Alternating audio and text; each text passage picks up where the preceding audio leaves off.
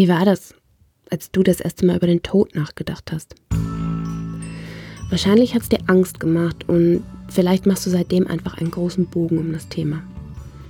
In unserem Leben planen wir eigentlich so gut wie alles. Wir planen Geburtstage, Hochzeiten, das Familienleben, die Selbstoptimierung, aber den Tod nicht wirklich. Dabei gehört gerade er zum Leben dazu. Das hier ist ein Podcast über den Tod. Ich, Johanna Bowman, treffe mich mit Menschen, um mit ihnen über das zu reden, was uns alle sicher erwartet. Das aber kaum jemand wagt anzusprechen. Warum ich das mache? Weil es den Tod weniger furchteinflößend macht und weil ich finde, wir müssen unbedingt lockerer damit umgehen. Das Wichtigste ist aber, wenn du dir bewusst bist, dass das hier jeden Moment vorbei sein könnte, dann siehst du nicht nur den Tod mit anderen Augen, du siehst auch das Leben mit anderen Augen. Das hier ist also auch ein Podcast über das Leben.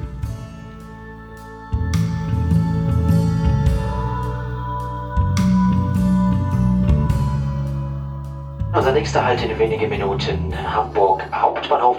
Ich bin auf dem Weg von Köln nach Hamburg. Ich treffe mich dort mit Madita von Hülsen und Annemone Zeim. Die beiden haben die Trauerberatung und Erinnerungswerkstatt Vergiss mein Nie gegründet.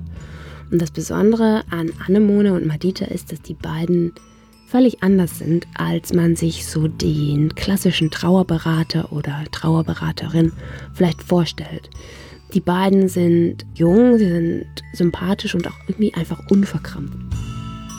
Mit ihnen will ich also über den Tod und die Trauer sprechen. In dem hellen, freundlichen Büro der beiden frage ich Annemone als erstes, warum wir uns heute so schwer mit dem Thema tun. Annemone sagt, das liegt unter anderem daran, dass der Tod früher viel mehr Teil des Lebens war. Der Tod und das Sterben war viel mehr in den Familien integriert. Also wenn man sich überlegt, der Bestatter ist ja ein Dienstleister. Früher gab es den Schreiner, der hat dann einen Sarg geschreinert, wenn jemand gestorben ist. Und der Seelsorger, das war meistens ein Geistlicher, der hat sich eben darum gekümmert, dass man äh, das gut verdaut, auch psychisch. Und äh, durch die Entwicklungen jetzt äh, ist die Kirche arg zurückgedrängt. Es gibt halt nur noch den Bestatter, der eben seine Dienstleistung macht und gar keinen seelsorgerischen Auftrag hat. Und die Familienverbände werden natürlich jetzt kleiner und äh, da ist wenig Zusammenhalt oder auch diese ganze Familienstruktur nicht mehr gegeben. Also früher ist die Oma schwächer geworden und irgendwann wurde sie ganz still und irgendwann hat sie ja einfach aufgehört zu atmen. Und die Kinder haben das mitgekriegt. Und es wurde irgendwie zu Hause getrauert und die wurde zu Hause aufgebahrt und man konnte sie nochmal anfassen und es gab irgendwie dieses Trauerjahr und verschiedene Rituale, die einfach völlig in der Kultur verankert waren. Da sind wir jetzt völlig weit weg von. Annemone findet allerdings auch, dass es schon ganz gut ist, dass sich manche Dinge im Lauf der Zeit ändern. Sie und Madita möchten deshalb auch keine alten Rituale wiederbeleben, sondern eher neue schaffen. Anemone und Madita kennen sich noch gar nicht so lange. Die beiden kommen eigentlich auch aus ganz anderen Berufen. Anemone ist Texterin, Madita ist Moderatorin. Und vor ein paar Jahren haben sie sich eher zufällig kennengelernt und sind auf das Thema Tod zu sprechen gekommen wir zwei können uns so enorm gut über dieses Thema unterhalten, ohne dass wir das Gefühl haben, wir, ähm, wir treten hier auf Minen rum, sondern wir hatten das Gefühl, wir geben uns unheimlich viel dadurch, dass wir auch Sachen ausgesprochen oder Fragen gestellt haben, die man vielleicht, die man vielleicht gar nicht stellt, ja. Und äh, wir haben irgendwie gedacht, es wäre schön, so einen Raum zu schaffen, ja, einfach wo diese, diese, diese ganzen Gedanken möglich sind, weil die hat jeder Mensch. Wir sind ja irgendwie, wir sind ja total vereinigt in diesem Wissen. Wir wissen ja alle nicht, was passiert nach dem Tod. Das ist total spannend, aber jeden interessiert's, aber alle haben Angst davor. Aber wenn man merkt, dass man nicht alleine ist, hat man ein bisschen weniger Angst. Der Tod an sich spielt sowohl für Madita als auch für Anemone schon länger eine Rolle. Er wurde, wie es so oft der Fall ist, für die beiden zum ersten Mal zum Thema, als jemand starb, der ihnen nahestand. Annemone erzählt mir, wie sie nach einem Todesfall im Familienkreis einen Bestatter fast um die Nerven gebracht hat, weil ihr und dem Rest der Familie das Standardangebot an Urnen einfach nicht gefallen hat und wie sie sich gefragt hat, warum Trauerkarten eigentlich immer nur schwer und düster sein müssen, anstatt ein wenig, naja, neutraler das Leben abzubilden, das da nun ein Ende gefunden hat. Auch Madita erinnert sich noch gut daran, wie ihr der Tod bewusst wurde. Für mich war das einschneidendste Erlebnis tatsächlich, dass mit 20 Jahren halt ein guter Freund gestorben ist. Da hat sich für mich alles geändert, weil ich das erste Mal gemerkt habe, krass, es kann von einer auf die andere Sekunde vorbei sein.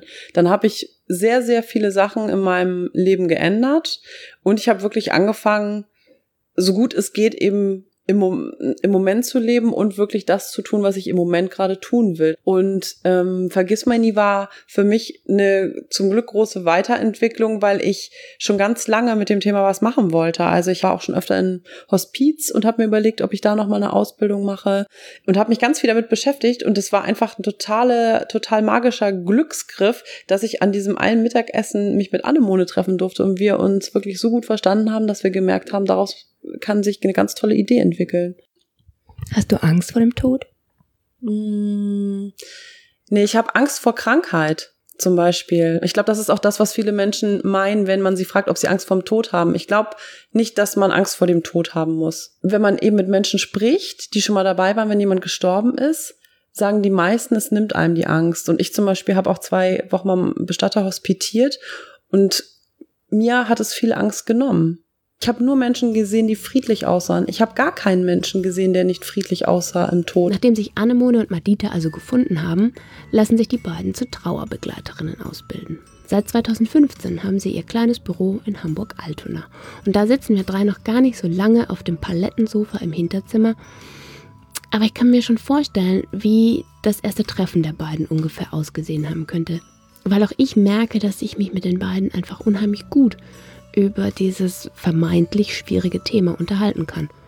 Und so kommen wir ganz schnell zur Sache. Ich schmeiße meine säuberlich abgetippten Fragen um und frage die beiden etwas, das ich vielleicht noch nie jemanden vorher gefragt habe.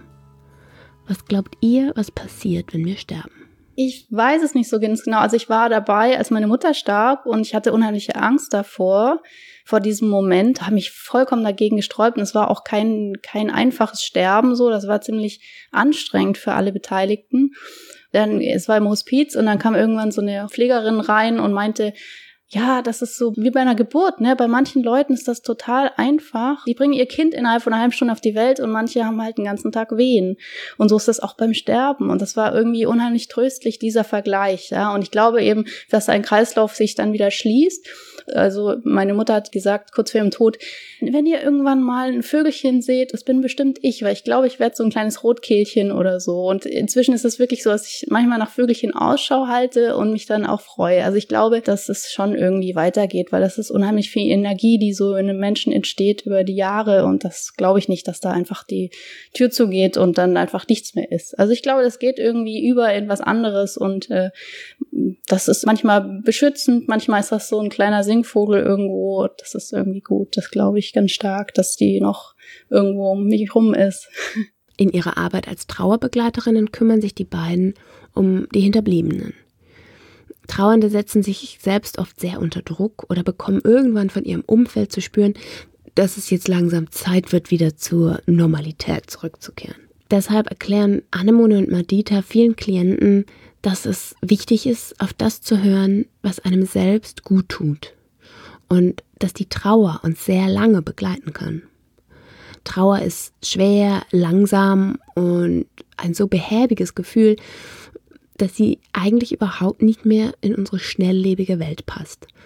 Anemone nennt die Trauer deshalb einen Dinosaurier in uns. Du kannst diesen Dinosaurier halt nicht überholen. Also den musst du halt einfach irgendwann lieb haben, das kleine Trauermonster lieb haben und äh, und irgendwie auch als als Teil, einen neuen Teil äh, des Lebens äh, oder des eigenen Seins äh, akzeptieren und äh, dann äh, wird das irgendwann ein Freund. Und interessanterweise sagen viele Leute, die diesen Weg gegangen sind und die äh, sich der Trauer quasi gestellt haben, die sagen auch, es ist auch anders gut geworden so. Es ist eine Lebensveränderung erstmal und nichts anderes und das ist nicht schlechter. Trauer ist natürlich ein Abschied von den, von den Plänen, die man auch hatte und von der Sicherheit, die in diesen Plänen liegt. Und natürlich auch oft eine materielle Sicherheit und sowas. Also ähm, es ist so einfach gesagt, ne? Aber wenn natürlich bei Ehepaaren mit Kindern da der, Haupternährer wegbricht, ist das eine ganz große Katastrophe. Da kann natürlich das Umfeld auch total viel helfen, ne? Also auch ganz profan irgendwie mit natürlich, wir sammeln mal hier für Elke und so. Also das geht alles. Da muss man manchmal vielleicht nur ein bisschen so auf die Idee kommen, dass das geht und wie man das dann auch über, übergibt. Ja, das ist äh, so die, die andere Sache, auf die ich noch zu sprechen kommen wollte. Einfach vielleicht mal so ein paar praktische Tipps sozusagen, weil wenn man selber noch nie mit so einem Trauerfall oder so zu tun hatte und dann ist es im Freundeskreis oder im Kollegenkreis und manchmal nimmt das ganz absurde Ausmaße an, also weil eigentlich niemand weiß, wie er jetzt reagieren soll und oft das habe ich schon so mitgekriegt, denken viele Leute, ich lass den mal, wenn er reden will oder sie, dann dann kommt er schon. Aber ich fand das immer das total doof. Das ist auch total doof.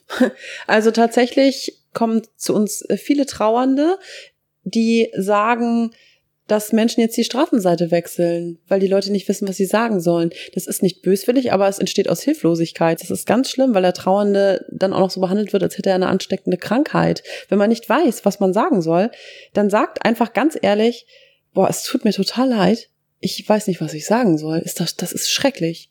Weil es ist schrecklich. Es ist scheiße. Trauer ist immer furchtbar und da kann man auch nicht manchmal einfach gar nichts zu sagen. Wenn der Trauernde das zulässt, wenn man das merkt, kann man den auch einfach länger umarmen als sonst, um ihm zu zeigen, dass es einem leid tut oder ihm länger in die Augen gucken oder wie auch immer. Es gibt wirklich ganz, ganz viele Möglichkeiten oder eine, wie eine Karte schreiben, wenn einem danach ist, wenn man das Gefühl hat, dass man das besser kann. Das sind alles so Sachen, wo man, wo, ich, wo es wirklich darum geht, den Trauernden halt nicht alleine zu lassen. Also auch bei Kollegen, die dann sagen so, ja, nee, äh, ich traue mich gar nicht mehr mit dem im selben Fahrstuhl zu fahren. Ja, unbedingt, fahrt bitte unbedingt mit demselben Fahrstuhl. Also, wenn ihr das Gefühl habt, ihr möchtet ihn jetzt nicht drauf ansprechen, gut, müsst ihr ja nicht machen, aber ihn zu meiden wäre mit das Schlimmste. So wie es bei Freunden auch oft ist, dass sie denken, ja gut, er befindet sich gerade in Trauer, am besten wir laden ihn nicht zum Essen ein.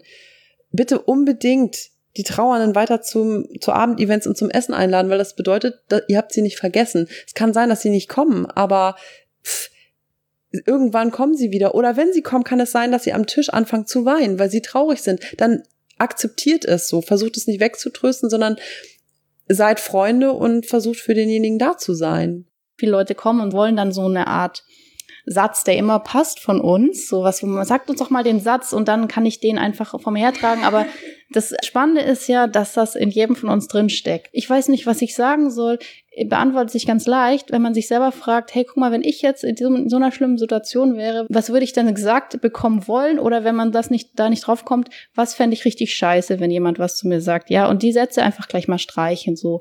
Und dann geht's halt weiter, also, dass man sich überlegt, wie weit will ich überhaupt helfen, ne? Also, bin ich jetzt derjenige, der irgendwie jeden Tag daneben sitzt und die Hand hält? Oder bin ich mehr so ein Typ, der mal ähm, eine Suppe vorbeibringt oder bin ich jemand, der äh, eine Karte schreibt, aber da halt total viel Persönliches reinschreibe oder was bin ich? Also ich muss mich ja nicht total aufopfern für jemanden, ähm, sondern ich kann mir überlegen, was ich mache. Wichtig ist an diesem Punkt zu überlegen, was kann ich machen, wenn ich was machen möchte was ich über einen längeren Zeitraum durchhalte. Es gibt diesen, diese zwei Wochen, wo der totale Trubel herrscht bei den Trauernden und dann fährt dieser Beerdigungszirkus, nennen wir ihn immer liebevoll, fährt einfach weg und dann bleibt so ein Loch, ja. Und, und wenn da auch alle Freunde schon quasi ihre Energie ausgepowert haben, dann ist es halt irgendwie doppelt schade.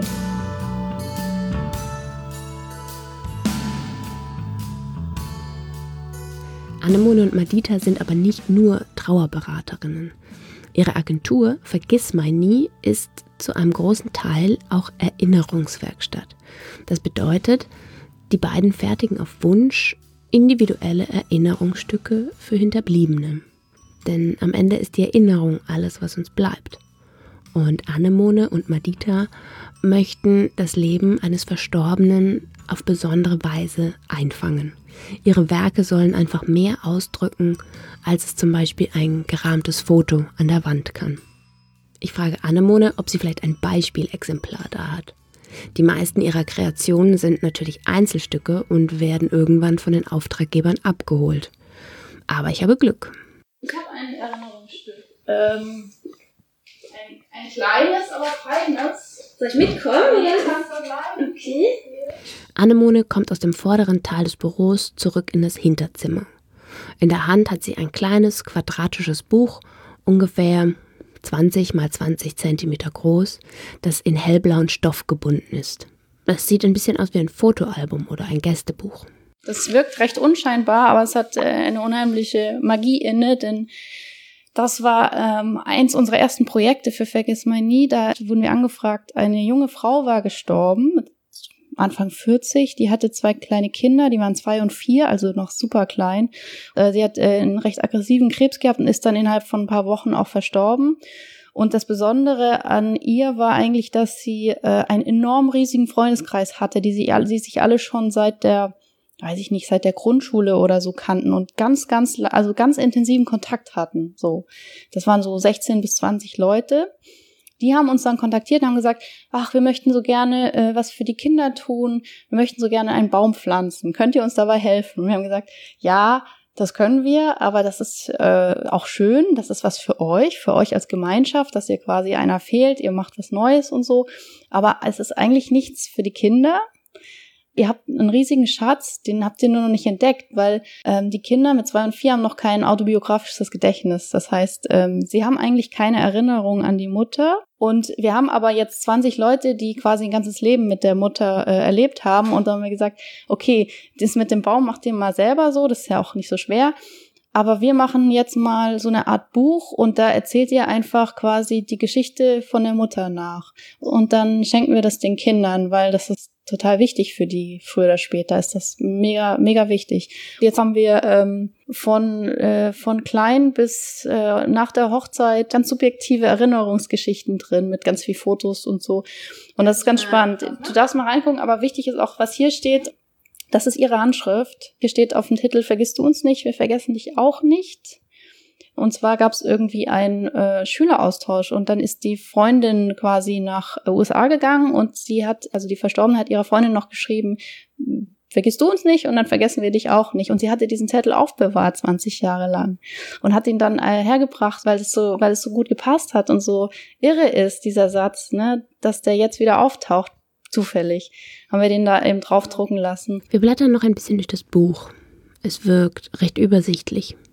Ich sehe ein paar Fotos und auf der gegenüberliegenden Doppelseite stehen kurze Texte.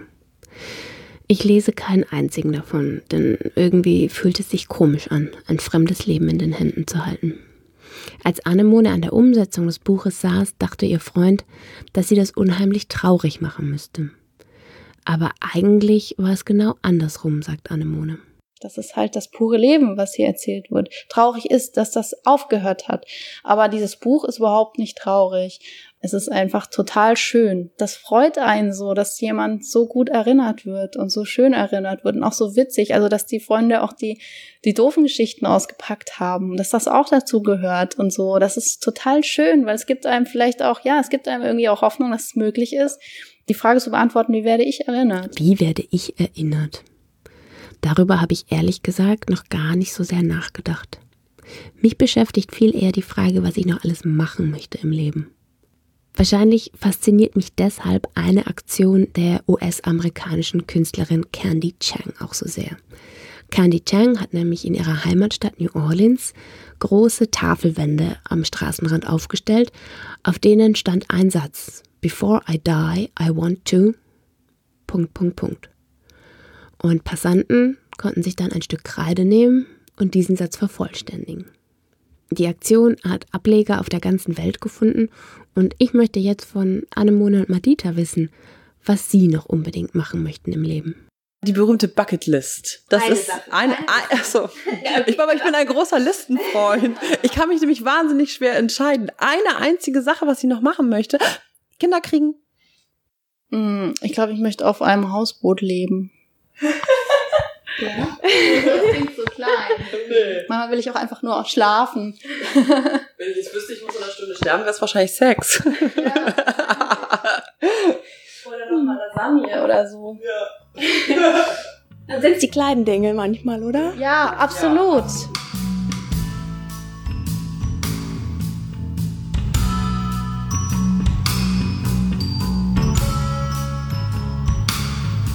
Bisher fand ich es eigentlich einfach nur albern, dass wir so einen großen Bogen um den Tod machen, obwohl er uns allen irgendwann bevorsteht. Aber nach meinem Gespräch mit Annemone und Madita wird mir klar, dass es viel mehr Gründe gibt, warum wir uns mit dem Tod auseinandersetzen sollten. Es hilft zu kapieren, was wirklich wichtig ist im Leben und es hilft, sich Ziele zu setzen. Und es sind auch ganz praktische Dinge. Ich sollte mir mal überlegt haben, wie ich einem trauernden Freund oder Kollegen begegnen kann. Und ich sollte mir auch mal überlegen, wie so ein Besuch beim Bestatter aussehen könnte, was ich dafür wissen muss. All das kann man eigentlich am allerbesten, bevor das Chaos eines Trauerfalls hereinbricht. Ich glaube, es gibt noch vieles, worüber wir hier sprechen können. Vielen Dank an Annemone und Madita, dass ihr euch die Zeit für dieses Gespräch genommen habt.